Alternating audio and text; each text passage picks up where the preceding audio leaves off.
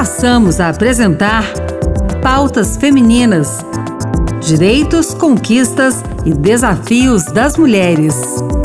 Olá, eu sou Ana Beatriz Santos e começa agora o Pautas Femininas.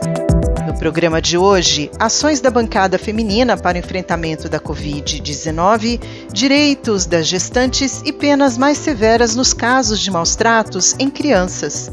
Fique com a gente. A bancada feminina do Senado pediu ajuda à OMS para a aquisição de vacinas e medicamentos do kit intubação. Reportagem de Yara Farias Borges. Assinado por 12 senadoras, o ofício foi dirigido à diretora assistente da Organização Mundial da Saúde, Mariângela Simão.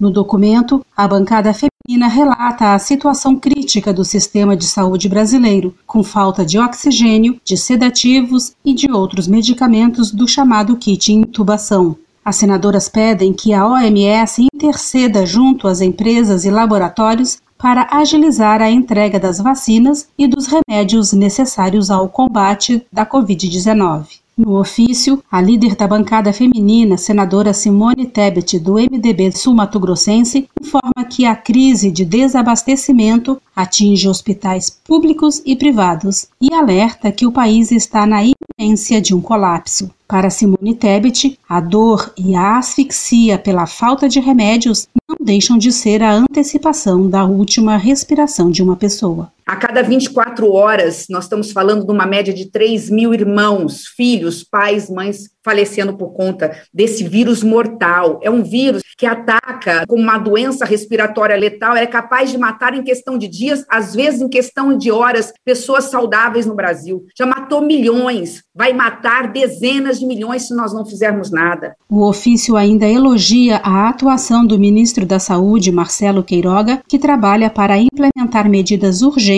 de suporte à rede de saúde. Desde o início da pandemia de Covid-19, já morreram 375 mil brasileiros. A comissão do Senado da Covid-19 vai ouvir médicos que aplicaram uma técnica experimental de nebulização de hidroxicloroquina em Manaus. Uma das pacientes tratada com esse protocolo faleceu um dia após a inalação do medicamento.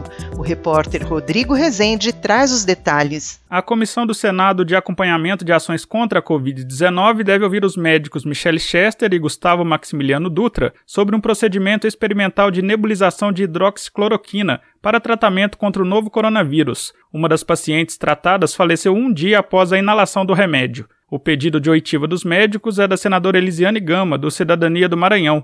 O assunto já foi tratado na comissão durante a audiência com a pesquisadora da Fiocruz, Margarete Dalcomo. A senadora Cátia Abreu, do PP do Tocantins, questionou o que pode acontecer e os limites para esse tipo de procedimento. E gostaria que a senhora explicasse um pouquinho mais, que é uma notícia nova, sobre esta questão de Manaus, a utilização por inebulação é, da cloroquina sem a menor autorização. A senhora esclarecesse um pouco mais do ponto de vista técnico como isso pôde ocorrer. Margarete Dalcoma explicou que existem diversos passos a serem seguidos para uma experiência como essa e ressaltou que o termo de consentimento feito no experimento de Manaus é precário. E a CONEP exarou uma manifestação extremamente bem fundamentada, né, assinada pelo presidente da CONEP, Dr. Jorge Venâncio, pontuando claramente que a CONEP inclusive propõe que seja investigado as razões pelas quais esses colegas se deslocaram de São Paulo para Manaus para arbitrarem, obtendo de maneira absolutamente equivocada também o que eles chamaram de termo de consentimento, que é um papel assinado por alguém que está longe de ser um termo de consentimento livre e assinado pelos familiares quando o paciente não está em condições de fazê-lo. A data da audiência com os médicos ainda será marcada. A Organização Mundial da Saúde já concluiu que a hidroxicloroquina não funciona no tratamento contra a Covid-19.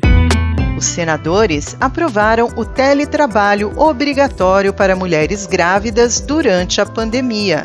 A Erika Christian traz os detalhes. O Senado aprovou o afastamento das mulheres grávidas do trabalho presencial durante a pandemia. O projeto determina que a gestante fique à disposição do empregador para a realização de suas atividades em casa, o chamado home office ou teletrabalho. De autoria da deputada Perpétua Almeida, do PCdoB do Acre, a proposta estabelece que as grávidas recebam o mesmo salário. Segundo o Jornal Americano de Ginecologia e Obstetrícia, de janeiro, as taxas de mortalidade das gestantes com Covid-19 são 13 vezes maiores e elas têm três vezes e meia chances de serem hospitalizadas por conta do vírus. O estudo revela ainda que as grávidas desenvolvem a forma mais grave da doença, além de partos prematuros. De acordo com o Ministério da Saúde, somente na semana de 28 de março a 3 de abril, 197 gestantes faleceram em decorrência do novo coronavírus. A relatora, senadora Nilda Gondim, do MDB da Paraíba, destacou que o trabalho remoto para as grávidas vai protegê-las no momento em que a imunidade está naturalmente mais baixa. Trata-se de atender um pleito das mulheres grávidas que se encontram trabalhando e que, infelizmente, elas deviam ter sido incluídas desde o início como grupo de risco, porque além de estar esperando o filho, todo e qualquer problema na saúde dela contagia também e reflete no seu filho. Essa locomoção de ônibus, de metrô e contato com as pessoas são realmente os maiores motivos de contaminação. Os médicos consideraram um erro a não inclusão das grávidas nos testes das vacinas desde o ano passado, mas o Senado incluiu num projeto aprovado recentemente as gestantes e as mulheres pós-parto no grupo prioritário de imunização. A senadora Daniela Ribeiro, do PP da Paraíba, destacou, no entanto, que a vacinação não será obrigatória. Cada um conversando com seus médicos acerca da decisão da tomada da vacina, mas é uma vitória para todas que realmente têm se sentido muito seguras de ver tantas crianças sendo órfãs e de ver que realmente há um sentido em tudo isso através desses estudos, não só estudos aqui no Brasil, como também estudos fora do Brasil, é que podemos, graças a Deus, avançar nesse sentido. Aprovado pelo Senado agora, o projeto segue para a sanção presidencial.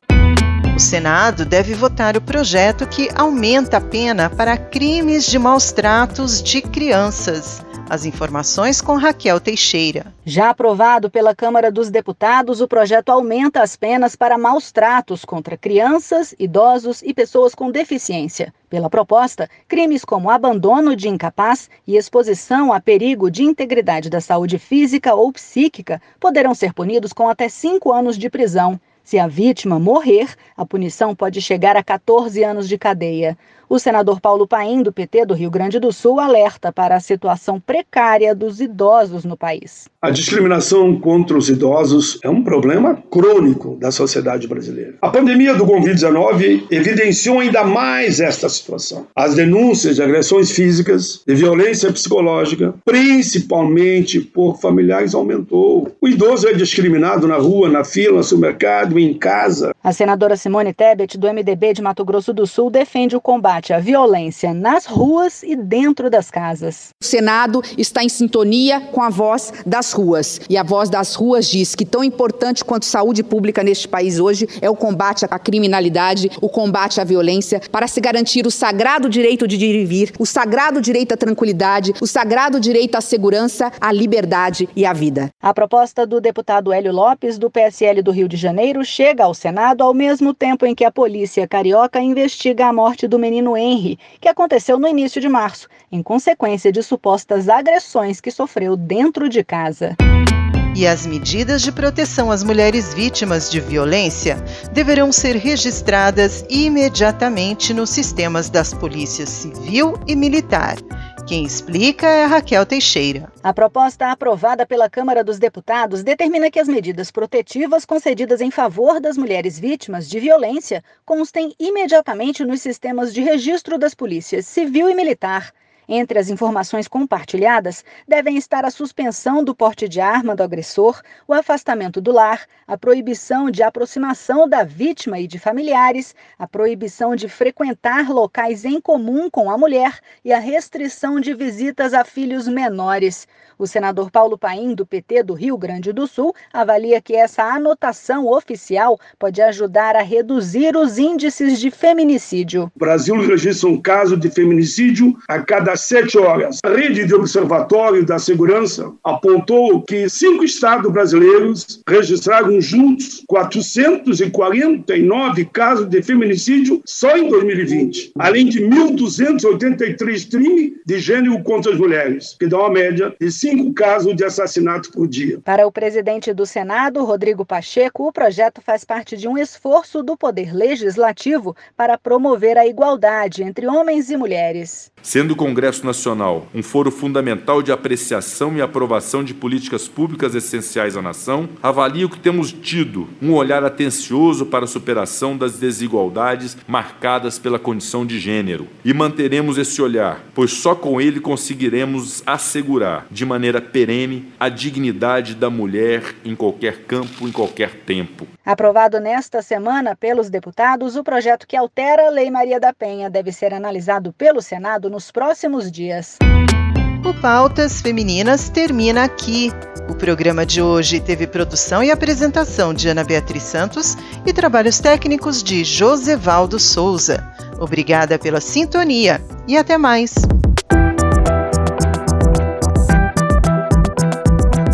Acabamos de apresentar Pautas Femininas. Direitos, conquistas e desafios das mulheres.